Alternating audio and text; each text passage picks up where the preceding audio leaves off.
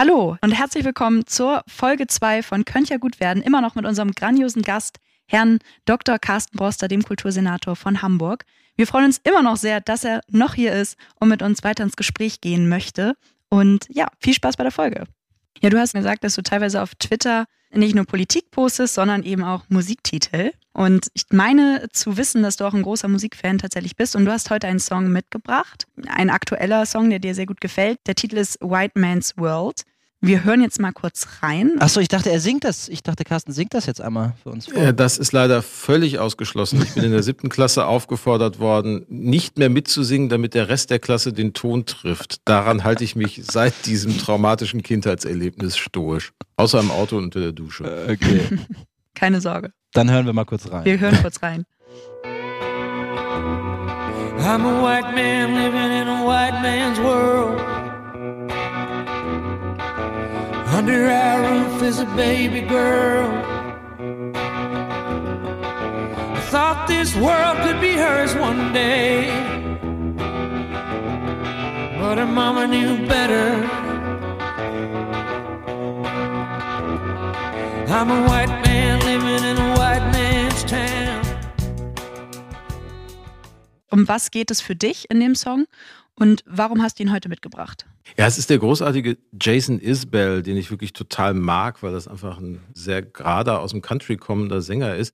Er beschreibt darin seine Unsicherheit in der Gesellschaft. He's a white man living in a white man's world. Also er ist ein weißer Mann, der in einer von weißen Männern gemachten Welt lebt, aber dann reflektiert er darüber, er geht hier quasi über die Gräber der Native Americans, die da, ne, also auf the Red Man's Ground, wie, wie er es dann singt. Er wünscht sich, dass er nicht zu denen gehörte, die mal den Witz über den schwarzen Mitbürger gemacht haben und dergleichen mehr. Und er fragt sich aber immer, wie komme ich eigentlich klar in einer Gesellschaft, in der so vieles sich verändert? Und zum Schluss sagt er, ja, die Hoffnung liegt vielleicht daran, wie sagt er es, in the fire of my baby girl's eyes. Also sozusagen in dem Feuer, das in den Augen meiner Tochter, die als Baby da liegt, ist. Das gibt ihm die Zuversicht, es trotzdem zu versuchen und zu gucken, wie kriegen wir das doch gemeinsam hin? Wie kommen wir aus diesen verschiedenen Verhärtungen raus? Und wie wird man eben nicht ein alter weißer Mann, sondern wie versucht man tatsächlich mit der Vielfalt einer Gesellschaft umzugehen? Und das kommt aus einer Songtradition, die ja so vielleicht mit das Weißeste ist, was man sich so vorstellen kann, wie das die amerikanische Country-Musik ja nun mal ist finde ich einen sehr interessanten Musiker, der auch einfach in den letzten Jahren, also jemand, der leidenschaftlich Twitter nutzt, auch sozusagen richtig schön andere Künstler trollen kann auf Twitter. Das macht richtig Spaß, sich das anzugucken.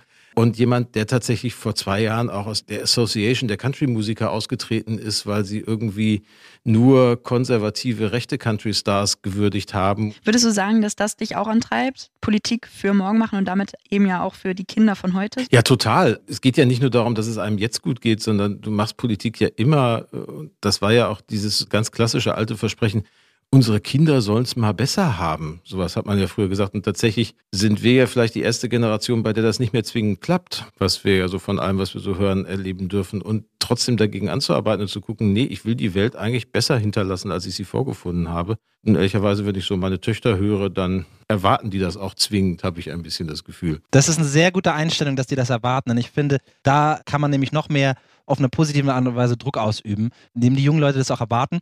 Und ich sage mal so, ich versuche jetzt mal die Brücke zu schlagen zu unserer nächsten Thematik, die ich ansprechen möchte, dass es natürlich gewisse Parteien gibt oder Menschen gibt in der Politik, die auch die sozialen Medien nutzen, um Falschinformationen zu verbreiten oder die vor allem immer auch sehr, sehr einfache Informationen, einfache Antworten verbreiten. Und wir leben aber in einer sehr, sehr komplexen Realität und Corona hat es jetzt auch gezeigt, wie schwierig es ist, rein also an Informationsweitergabe, komplexe Themen allen zur Verfügung zu stellen und auch so, dass die das dann auch alle annehmen. Ich habe das Gefühl, die Sehnsucht nach einfachen Antworten war nie größer, weil alles einfach so viel zu kompliziert ist.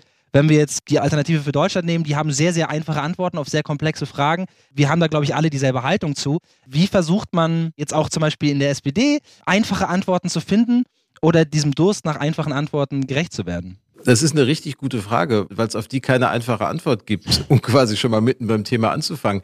Es gibt auch in der SPD diejenigen, die versuchen, einfache Antworten zu geben. Und manchmal, das ist eine ganz große Kunst. Das ist eine, eine Gabe, die beherrsche ich ehrlicherweise nur sehr eingeschränkt. Und insofern ist meine Strategie Lust auf Komplexität machen.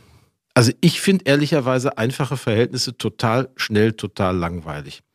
Und dass es Widersprüche gibt, dass Sachen nicht einfach zu verstehen sind, dass Sachen auf unterschiedliche Art und Weisen gedeutet werden können, dass ich mich mit denen auseinandersetzen muss und dass ich dann gemeinsam mit anderen zusammenpuzzeln muss, was denn jetzt die richtige Deutung ist und wie wir weitergehen. Das finde ich ist ehrlicherweise der Kern von Politik. Und es ist nicht, dass einer sagt, ich habe es verstanden, so ist es, und dann spricht man einen Satz und alle folgen. Mhm. Sondern das funktioniert nie. Wir gucken mit unterschiedlichen Perspektiven auf den Sachverhalt und kommen zu unterschiedlichen Ergebnissen und ernsthaft Lust auf Komplexität machen. Die Verhältnisse sind komplex, aber gerade das macht sie spannend und politikfähig. Finde ich super, super spannend, dass du das sagst. Aber die Frage ist ja, wie genau schaffe ich das? Also wie vermittle ich einer Gesellschaft, es ist in Ordnung, Widersprüche zu haben?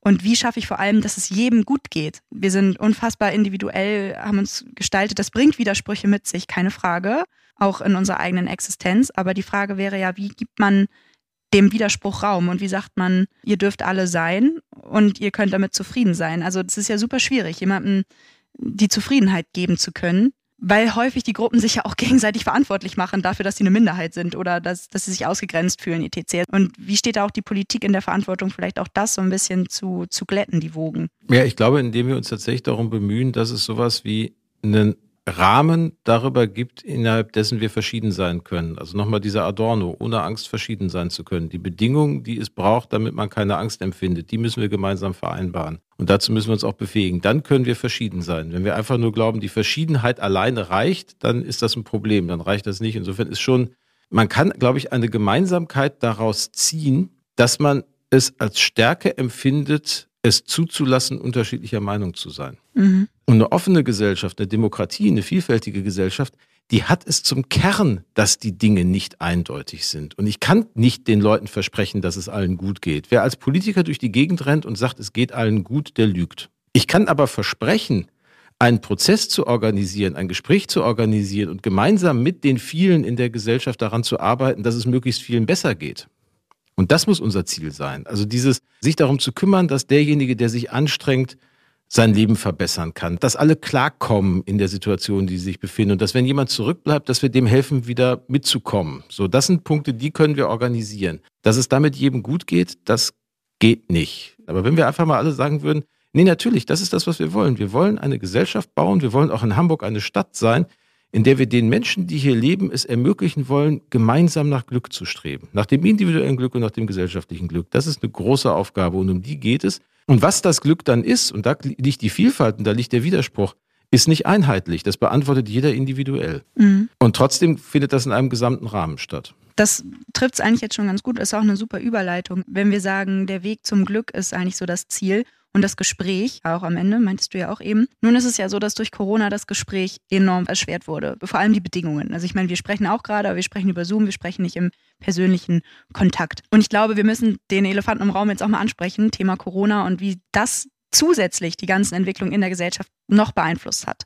Und wir haben dazu ein paar Statements bekommen von Abgeordneten und in die hören wir jetzt einmal kurz rein, bevor wir weiterreden.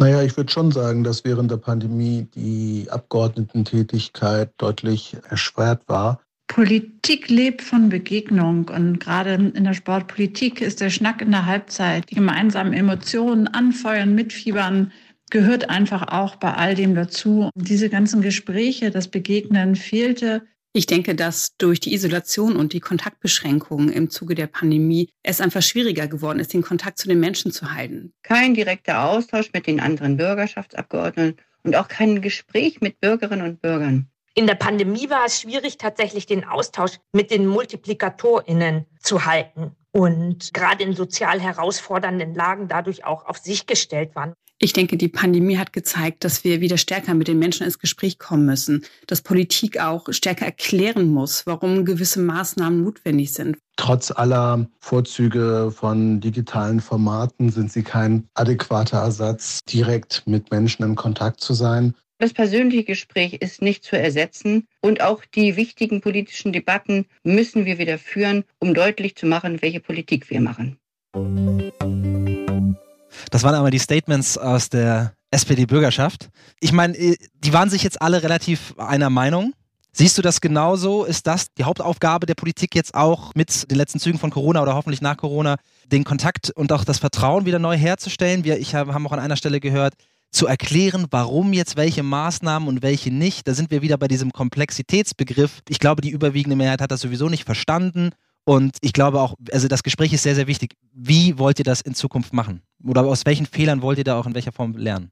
Für mich ist es noch ein bisschen komplizierter, weil tatsächlich ich mich immer gefragt habe, während dieser Pandemie, wie wäre das eigentlich gewesen, wenn die 30 Jahre vorher stattgefunden hätte, also bevor es diese ganzen technologischen Möglichkeiten gegeben hätte und wir zu Hause gesessen hätten, noch mit einem Fernseher, vielleicht noch mit Kabelfernsehen und einem Telefon mit Wählscheibe. So, also wie viele von Kommunikationsmöglichkeiten, die wir jetzt hatten, wären dann noch weg gewesen. Insofern finde ich es ehrlicherweise fast ein Geschenk, dass wir diese ganzen digitalen Möglichkeiten hatten, über die wir jetzt natürlich so reden, nach dem Muster Zoom ist nicht das gleiche wie sich treffen, logisch. Aber es ist so viel besser als das, was vorher da gewesen wäre. Insofern will ich das schon mal sagen. Und in meinem Joballtag muss ich sagen, ich glaube, ich habe noch nie so viel geredet und so viel kommuniziert wie in den ersten Wochen dieser Pandemie wo wir eigentlich permanent in Telefonschalten, in Videokonferenzen saßen, ausgetauscht haben, geredet haben, wie geht das weiter. Das Problem war fast eher dieses absolute Fokussiert auf dieses eine Thema. Und dieses, also du hast Politik nicht mehr gemacht. Das höre ich aus den Statements äh, mittelbar dann eben auch heraus, wenn jemand sagt, wir müssen die großen Debatten wieder führen. Du hast Politik nicht gemacht, weil du was gestalten wolltest, weil du sagen willst, wie wir es jetzt gerade besprochen haben, so will ich die Gesellschaft besser machen sondern du hast irgendwie unmittelbar versucht, Schaden abzuwenden. Du hast versucht, Schlimmeres zu verhindern. Du hast versucht, dafür zu sorgen, dass man irgendwie durchkommt durch diese Phase. Und dann kommt dieser Krieg in der Ukraine, dann kommt dieser russische Angriff auf die Ukraine und du bist wieder in so einer Situation, in der du denkst, was für ein Scheiß, ich muss reagieren, ich muss Schlimmeres verhindern, ich muss Menschen helfen und ich muss mich darum kümmern, dass dort irgendwie noch Schlimmeres verhindert wird. Und das finde ich ist das, was momentan fehlt. Dieses Gefühl dafür, dass Politik tatsächlich auch ein Zusammenhang ist, in dem wir gemeinsam gestalten können. Und dabei fehlt natürlich dieses sich persönliche Begegnen, weil ich weiß nicht, wie es euch geht, die gute Idee, kommt mir meistens nicht, wenn ich mich mit jemandem verabrede, um mal darüber zu reden, ob ich eine gute Idee habe, sondern am Rande von irgendwas anderem. In der Pause im Theater, abends in der Kneipe, am Rande einer Sitzung. Mensch, man müsste doch mal, lass uns doch mal und dann fängt irgendwas an. So, und diese Momente sind weggefallen wo es nicht gesteuert war, wo es nicht strukturiert war, wo nicht vorher schon klar war, was kommt. Das sind die kreativen Momente. Deswegen entsteht ja so viel Kreativität auch in den Städten, weil Menschen sich da zufällig begegnen. Mal irgendwie mit dem Google-Gründer zusammengesessen, Eric Schmidt, der auch sagte, er glaubt auch nicht daran, dass nur weil es jetzt digitale Medien gibt, zwei Schafhirten, der eine in Irland, der andere in Griechenland, nur weil sie sich jetzt vernetzen können, gemeinsam auf eine Idee kommen, wie sie was Neues bauen. Drei Leute am Glühweinstand in Altona, aber vielleicht schon. Oder in Bergedorf. So, weil die einfach da stehen und irgendwie einfach mal spinnen und aus dem Spinnen entsteht was. So, und diese Momente sind weggefallen. Stattdessen waren wir alle so unfassbar vernünftig. Und ich glaube, da wieder diese Räume zu schaffen, in denen wir unvernünftig, kreativ, leidenschaftlich sein können, die braucht es ganz dringend für Politik, damit sie Ideen entwickeln kann. Und wir als Politik brauchen ganz dringend dieses uns mit anderen Menschen umgeben, um einfach geerdet zu werden und auch nicht irgendwie sich in einer Zoom-Konferenz nur um sich selbst zu drehen, sondern tatsächlich auch mit Menschen und ihren Alltagssorgen konfrontiert zu werden. Und das ist das, was dann eben auch noch fehlt. Und da müssen wir ganz dringend dann arbeiten. Aber der Kernpunkt ist, Politik zu begreifen als eine echte Möglichkeit, eine Gesellschaft, eine Stadt, das Leben aller zu verbessern und das zu leben. Mhm. Du hast ungewollt gerade schon das größte Leid von der gesamtdeutschen Gesellschaft genannt, und zwar das Wegfallen der Glühweinstände. Jetzt als Diabetiker für mich ein eingeschränktes Leid, aber ich weiß, viele ja. Leute haben sehr gelitten, glaube ich, ja. Mhm. Also ich meine, das ist auch komplett unironisch, auch wenn ich dabei grinse.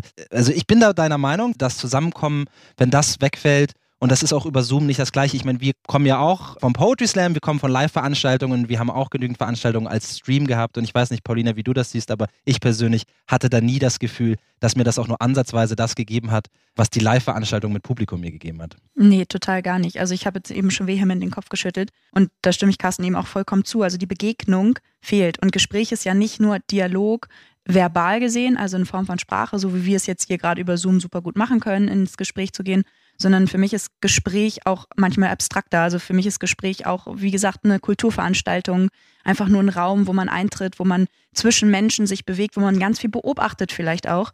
Das ist ja auch mal eine Form von Dialog oder von Gespräch, ganz viel Nonverbales und das stimmt schon. Also es, es gibt in meinem Kopf auch super Sinn, dass es das enorm schwer macht, eine Gesellschaft da dann noch kreativ zu gestalten. Aber die Frage wäre ja auch, also natürlich kann man jetzt in der besten Form davon ausgehen, dass wir das Virus irgendwann los sind und dass wir wieder in das alte Gestalten zurückkehren können, in das analoge Gestalten sozusagen. Wenn das jetzt nicht der Fall sein sollte, sondern wenn wir immer wieder Phasen des Online-Seins und des digitalen Seins erleben und der Einschränkungen und der Quarantäne, muss sich die Politik nicht dann auch darüber Gedanken machen, wie man Kreativität quasi auch im Digitalen schaffen kann und wie man auch aktiv gestalten kann in einer Welt, die unfassbar digital geworden ist, sozusagen? Ja, total. Ich meine, ob das jetzt der Auftrag der Politik im engeren Sinne ist, Kreativität dann auch selber, also kreative Techniken zu entwickeln, das weiß ich nicht. Aber natürlich werden diese digitalen Techniken bleiben. Und ich hoffe ehrlicherweise, dass es beides ist, dass wir vielleicht etwas genauer sehen können, wo welche Form des Austausches Sinn hat.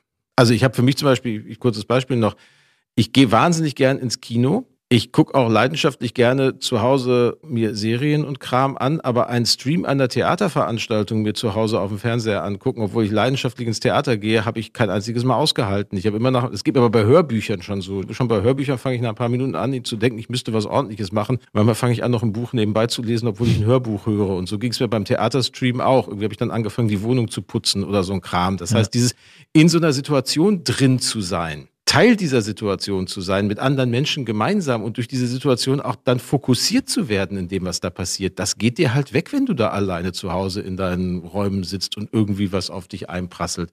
Wir sind auch so, so ablenkbar geworden und so manchmal dadurch auch so komisch nervös verspannt und lassen uns nicht mehr auf Situationen ein. Man geht vom Schlimmsten aus und überlegt sich eine neue Realität, eine neue neue Wirklichkeit sozusagen, wo das Virus einfach existent ist und auch immer wieder Einschränkungen existent sind? Oder streben wir danach, alles wieder so haben zu wollen, wie es war? Also wollen wir zurück? Wie ist da so Ihre persönliche Einstellung in dem Thema? Oh. Oder meinen Sie, es braucht ein Hybridsystem? Kann ja auch sein. Das ist eine gefährliche Nein. Frage, Carsten. Jetzt sieht sie dich nämlich ja. und das soll ich heißen, das schon mitgekriegt. jetzt genau hinhören, genau hinhören. Maximale Distanz und jetzt kommt Aha. der investigative Teil. Also Aha. für mich wäre die Frage, will ich wieder, dass es so ist, wie es vor der Pandemie war, nur dann mit Ja zu beantworten, wenn vor der Pandemie alles gut gewesen wäre. Das finde ich manchmal so komisch an diesem, dass man so sagt, wir wollen wieder zurück zur Normalität.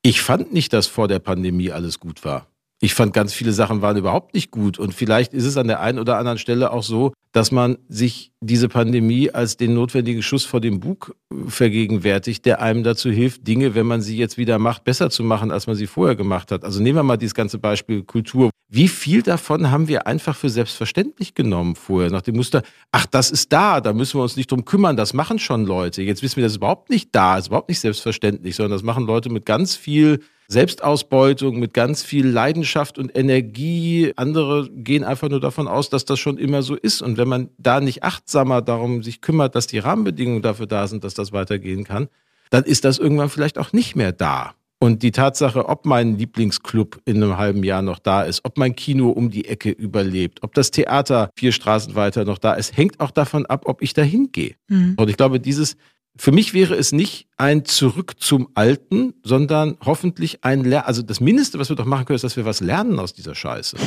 Also, dass wir, wenn wir den ganzen Kram durchgemacht haben, dann möchte ich, dass wir ein paar Dinge begriffen haben. Dann möchte ich, dass wir begriffen haben, dass es nicht reicht, Krankenschwestern zu applaudieren vom Balkon und sich danach wieder zurückzuziehen zum Liefer-Sushi und dem Prosecco, den man sich hat bringen lassen und sich wohlzufühlen, weil man jetzt mal ein bisschen Solidarität durchs Klatschen gezeigt hat, sondern dann erwarte ich, dass diejenigen, die geklatscht haben, die sich jetzt darum kümmern, dass wir bessere Bedingungen in der Pflege schaffen, dass die Leute da besser bezahlt werden und dass das tatsächlich Tätigkeiten sind, die die Anerkennung erfahren, die wir brauchen.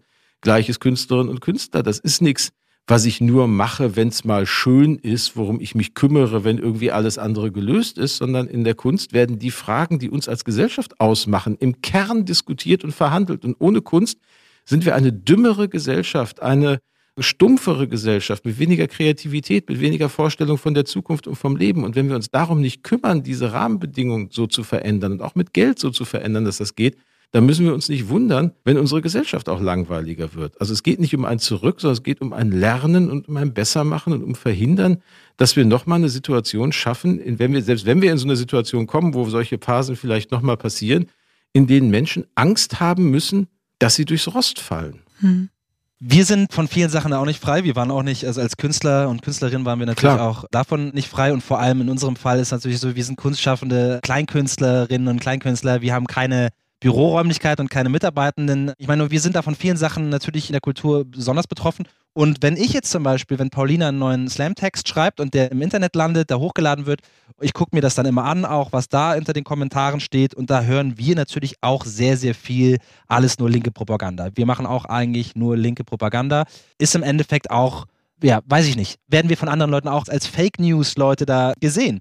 Und du hast in deinen Büchern auch sehr viel dazu geschrieben äh, und zu, vor allem, welche Verantwortung, wenn wir über Fake News sprechen, welche Verantwortung hat der Einzelne, welche Verantwortung hat die Politik, aber, und das finde ich besonders interessant, welche Verantwortung hat da auch der Journalismus, deiner Meinung nach? Also ich glaube ja tatsächlich, dass Journalismus nicht mehr sich darauf alleine fokussieren kann, zu sagen, da oben reden Vertreter von Verbänden und von Parteien miteinander und die sind dann quasi stellvertretend für die großen gesellschaftlichen Blöcke und für die großen aggregierten Meinungen und das stelle ich nur zusammen. Und wenn ich dann sage, Politiker A sagt das, Politiker B widerspricht, Gewerkschafter C ist dieser Meinung und Arbeitgeberpräsident D ist dieser Meinung, dann habe ich das gesellschaftliche Spektrum abgedeckt. Ich glaube, das reicht nicht mehr. Das hat wahrscheinlich noch nie gereicht, aber man konnte sich vor 20, 30 Jahren noch in die Fiktion retten, dass das okay wäre ich finde schon, ein wesentlicher Job ist tatsächlich das, was ich vorhin schon mal angesprochen habe, dass wir durch dieses kommunikative Chaos auf den Plattformen, dass Journalisten diese Form von Öffentlichkeit, die es ja ist, auch mit beobachten. Da wird ja ein Teil von Kommunikation sichtbar, den es wahrscheinlich immer gegeben hat, der aber nie öffentlich sichtbar war. Also Leute haben sich ja auch beim Bäcker morgens beim Brötchen holen unterhalten und haben irgendwie so einen Satz gesagt wie, da hat die Slomka gestern im Heute-Journal aber ein komisches Interview geführt und hat den Sigmar Gabriel da aber irgendwie komisch behandelt. So, sowas ist ja auch gesagt worden und manchmal sind auch viel komischere Sachen gesagt worden und dann haben alle betreten zu Boden geguckt oder haben gesagt, hör auf, so einen Unsinn zu erzählen. So, was sich jetzt verändert ist, dass sich auf den sozialen Plattformen manchmal auch die Verrückten finden, die sich vorher nicht gefunden haben, weil die Wahrscheinlichkeit, dass noch ein zweiter Verrückter beim Bäcker in der Schlange stand, nicht so groß war, weil der vielleicht drei Bäckereien weiter stand. Und Journalisten, die da reingehen und sich daran erinnern, dass sie etwas sind, was mal beschrieben worden ist in einem ganz berühmten Buch, Der missachtete Leser, das Ende der 60er Jahre erschienen, von Peter Glotz und Wolfgang Langenbucher. Die haben gesagt, Journalisten sind Gesprächsanwälte. Und die sind eigentlich dafür verantwortlich, dass in einer Gesellschaft das Gespräch zwischen den Bürgerinnen und Bürgern möglich ist. Und sie vermitteln das Gespräch und sind dafür zuständig, nicht anwaltschaftlich eine Position zu vertreten, sondern dafür zu sorgen, dass das Gespräch zwischen den unterschiedlichen Positionen stattfindet. Und das, glaube ich, ist eine Funktion, die kommt wahnsinnig stark wieder in den Blick, weil wir dieses Gespräch ja überall erleben und es geht überall so furchtbar schief. Die Frage, braucht es nicht unter Umständen einen Moderator? Braucht es nicht einen Anwalt dieses Gesprächs, der diese verschiedenen Positionen zusammenführt, der sagt, guck mal, was da gerade auf Twitter oder auf TikTok oder auf Insta für Debatten laufen. Habt ihr das eigentlich gesehen? Nehmt ihr das wahr? Was bedeutet das? Das einordnen, zu interpretieren und uns als Gesellschaft es zu erleichtern, zuzuhören und Dinge zu hören und wahrzunehmen, die wir sonst nicht wahrnehmen würden, weil sie außerhalb unseres Hörfeldes sind. Ich glaube, das ist ein Job, bei dem kann Journalismus eine ganze Menge helfen und bleibt damit auch unglaublich wichtig. Ich glaube überhaupt nicht, dass Journalismus verschwinden wird durch die Plattform, sondern wir brauchen den mehr denn je, weil wir so viel Kommunikation haben, die geordnet werden muss. Die Schwierigkeit ist, dass er nicht mehr so leicht finanzierbar ist, weil die Geschäftsmodelle zerbrochen sind. Aber sozial, gesellschaftlich, politisch brauchen wir Journalismus ganz, ganz dringend. Und die Frage ist, wie stellen wir sicher, dass man als Journalist von seiner Arbeit noch leben kann? Das ist die immer noch in Teilen ungelöste Frage, wo man sagen muss, am Ende, in dem Bürgerinnen und Bürger verstehen, dass das eine Dienstleistung ist, von der sie was haben und für die sie vielleicht auch gerne Geld zahlen, weil sie das Gefühl haben, da ist eine Quelle, der vertraue ich. Und dem oder ihr vertraue ich, wenn die mir sagen, so sieht das gerade aus. Und dafür zahle ich dann auch, weil mir das ganz viel Wühlen in dem Unsinn, der da draußen los ist, erspart, weil das jemand für mich schon gemacht hat und mir das aufbereitet liefert. Ich zahle dafür total gerne und bin total dankbar, mich nicht durch alles selber wühlen zu müssen, sondern nur dann da tiefer zu bohren, wo ich das für notwendig erachte. Das müssen Journalisten schaffen. Wir haben gerade in Hamburg ein Projekt gestartet, das heißt Use the News mit DPA zusammen, wo wir mit ganz vielen Medienhäusern vom Südwestrundfunk über private Fernsehsender, Verlagshäuser und so gemeinsam gucken, wie nehmen junge Leute, und zwar ganz junge Leute, eigentlich Nachrichten wahr? Und wie müssen die aussehen, damit man journalistische Nachrichten noch als etwas, was man wertvoll und wichtig findet, wahrnimmt? Und da haben wir jetzt irgendwie erst eine Studie gemacht, jetzt haben wir ein Playbook für Redaktionen erarbeitet, wie man Nachrichten aufarbeitet. Und ich glaube, das braucht es. Es braucht eine ganz andere Form des journalistischen Erzählens, als wir die so eingelebt haben. Und da muss Journalismus finde ich, zwingend auch verstehen, dass er sich verändern muss und dass die Glaubenssätze von vor 50 Jahren vielleicht heute nicht mehr alle zwingend richtig sind. Ja, total. Gerade auch mit dem Bezahlen musste ich total schmunzeln, weil ich glaube, meine Generation ist es tatsächlich auch gewohnt, einfach gratis Journalismus zu bekommen über die sozialen Plattformen. Ja. Also wir erwarten ja eigentlich schon, dass das frei zugänglich ist. Und ich merke es halt auch, was ich ganz witzig finde.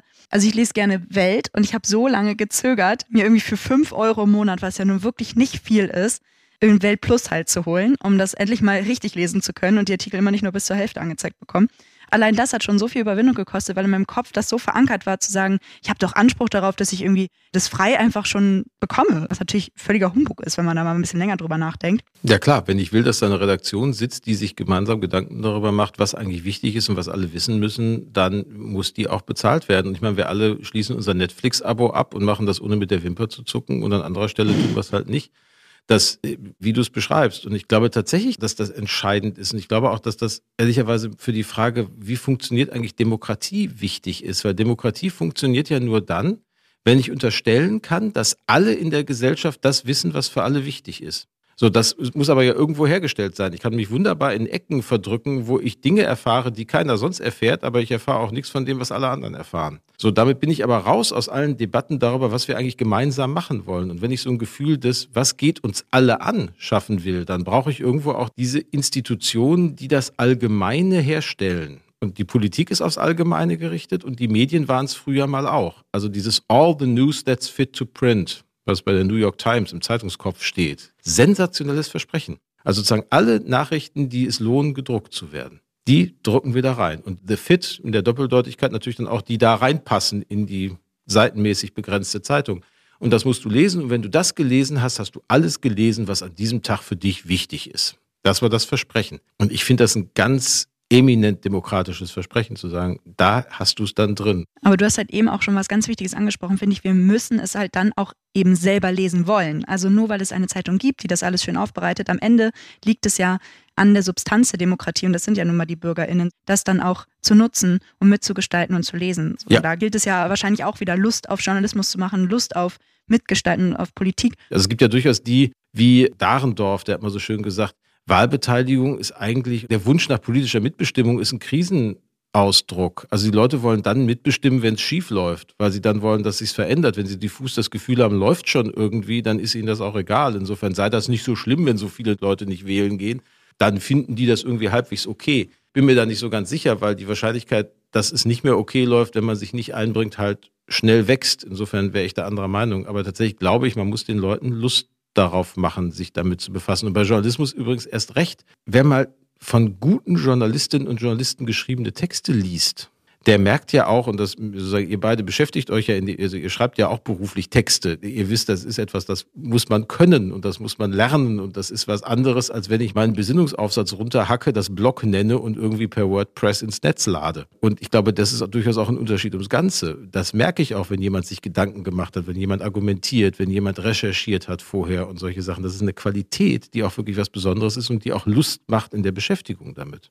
Ja, das ist dann immer die Frage, ne, wo man sich seine Infos holt und wir haben es jetzt gerade gesagt, was will man überhaupt? Was ist man selber bereit zu zahlen oder was ist man selber bereit auch zu lesen? Lieber Carsten, wenn du jetzt so kurz und knackig, also wir sind ja ein Podcast der Zukunft, wir versuchen immer darüber ähm, nachzudenken und darüber zu reden, was wir in Zukunft wie besser machen können und wie könnte es, wie könnte es gut werden. Wir haben jetzt darüber geredet, über den Diskurs, über eine eventuelle Spaltung der Gesellschaft, über ja, die digitalen Medien, was die für eine Rolle haben, über einfache Antworten auf komplexe Themen.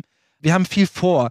Kannst du nochmal so vielleicht für dich so drei kleine Tipps, wie unsere Welt, unser Hamburg auch in Zukunft auf jeden Fall besser wird? Drei Sachen, die wir vielleicht befolgen können oder vielleicht auch drei Sachen, die du einfach befolgen wirst und politisch machen wirst, damit es gut werden kann. Ich glaube, das eine ist tatsächlich nach dieser Pandemie mit Lust auf andere Menschen rauszugehen und gemeinsam die Debatte, den Streit, die Auseinandersetzung darüber suchen, wie es weitergehen soll. Das halte ich für das Erste. Und zwar nicht unbedingt zwingend mit einer Agenda im Kopf, sondern einfach, weil ich glaube, nur gemeinsam kriegen wir das hin. Die Vernunft liegt nicht bei irgendeinem im Kopf vergraben, sondern die liegt zwischen uns und wir müssen gemeinsam uns auf die Suche nach ihr begeben und uns gemeinsam freuen, wenn wir sie entdeckt haben. Das Zweite ist, das ist so eine Hamburger fast schon Krankheit, nicht zu glauben, dass in dieser Stadt schon alles okay ist. Also Hamburger sind manchmal so der Meinung, dass Stichwort schönste Stadt der Welt und wir sind so reich und so sauber und so wirtschaftlich stark und deswegen muss es eigentlich nur so weitergehen, wie es bisher der Fall ist. Ich glaube, es geht schon darum, sich immer wieder neu zu erfinden und auch immer wieder zu überlegen, was wollen wir eigentlich anders machen. Und wir haben vorhin über die Frage Klimawandel gesprochen, wir haben über die Fragen Kultur gesprochen und viele andere Sachen mehr. Ich glaube, wir müssen darüber die Frage, wie gehen wir mit digitalen Technologien auch wirtschaftlich um, gesellschaftlich um, nochmal reden, dass wir wirklich sagen, es gibt so viele Dinge, die laufen zwar gut, aber die gehen noch viel besser. Lass uns Lust darauf haben, das besser zu machen und lasst uns auch dabei in Kauf nehmen, dass wir auch mal vor die Wand laufen und dann stehen wir auf und probieren es wieder. Und das Dritte ist, ehrlicherweise einfach schlicht der Glaube daran, dass es geht. Und die Story dabei entwickeln. Also ich bin ja nicht sonderlich so biblisch, aber meine eigene Partei. Man stelle sich vor, Moses wäre damals auf den Berg geklettert und wäre wieder runtergekommen und wäre zu seinem Volk gegangen und hätte gesagt, ich habe übrigens jetzt mit dem Pharao verhandelt wir werden in der Zwangsarbeit weniger oft geschlagen und wir müssen nur noch 14 Stunden am Tag arbeiten und die Kinder müssen nur noch einen halben Tag arbeiten. Ich glaube, das Volk Israel wäre ihm nicht sonderlich weit gefolgt. Die Aussage aber, los Leute, wir ziehen, wir ziehen in ein gelobtes Land, wo alles ganz anders und viel besser ist. Und wir haben eine Vorstellung nicht nur, wie es morgen gut ist, sondern wie es auch in 100 Jahren noch besser sein kann die entwickelt man und erst wenn man die beschreibt, kann man den Leuten auch Lust auf Veränderung machen. Und insofern hat der alte Helmut Schmidt mit diesem Satz, wer Visionen hat, soll zum Arzt gehen, so unfassbar unrecht wie nur irgendwas. Wir brauchen ganz dringend eine Vorstellung davon, wie es nicht nur morgen besser ist, sondern wie es auch in 100 Jahren richtig gut sein kann. Und wenn ich die entwickle und wenn ich die erzähle, dann glaube ich, kann ich auch Leute davon begeistern, mitzumachen. Und dann halten wir es auch aus, wenn mal was schief geht auf dem Weg dahin. Aber ich habe eine Idee, wo ich hin will. Und diese Idee erzählen und diese Idee ausmalen. Das ist, glaube ich, das, was ich finde, was wir besser machen sollten in der Zukunft. Also nicht nur könnte es ja gut werden, sondern in diesem Sinne könnte ja sogar noch besser werden. Aber Hammer. Das ist unser Credo auch für die nächsten Folgen. Lieber Carsten, vielen, vielen Dank, dass du dir heute die Zeit genommen hast. Ja, vielen, vielen Dank. Also ich finde, das sind drei wunderbare Punkte. Lust auf Leute, Lust auf Weiterentwicklung mit der Erwartung, dass es geht. Ich glaube, das klingt nach einem sehr, sehr guten Plan für die Zukunft. Sensationelle Zusammenfassung. Danke. die klaue ich. wir hoffen, wir sehen uns dann mal auch vielleicht live mal wieder bei irgendeiner Kulturveranstaltung. Also wir sind auf jeden Fall wieder da. Ich auch. Wenn du Zeit hast, komm gerne dazu. Und wir, liebe Zuhörenden, wir hören uns dann wieder bei der nächsten Folge, wenn es heißt, könnt ja gut werden oder jetzt könnt ja sogar noch besser werden.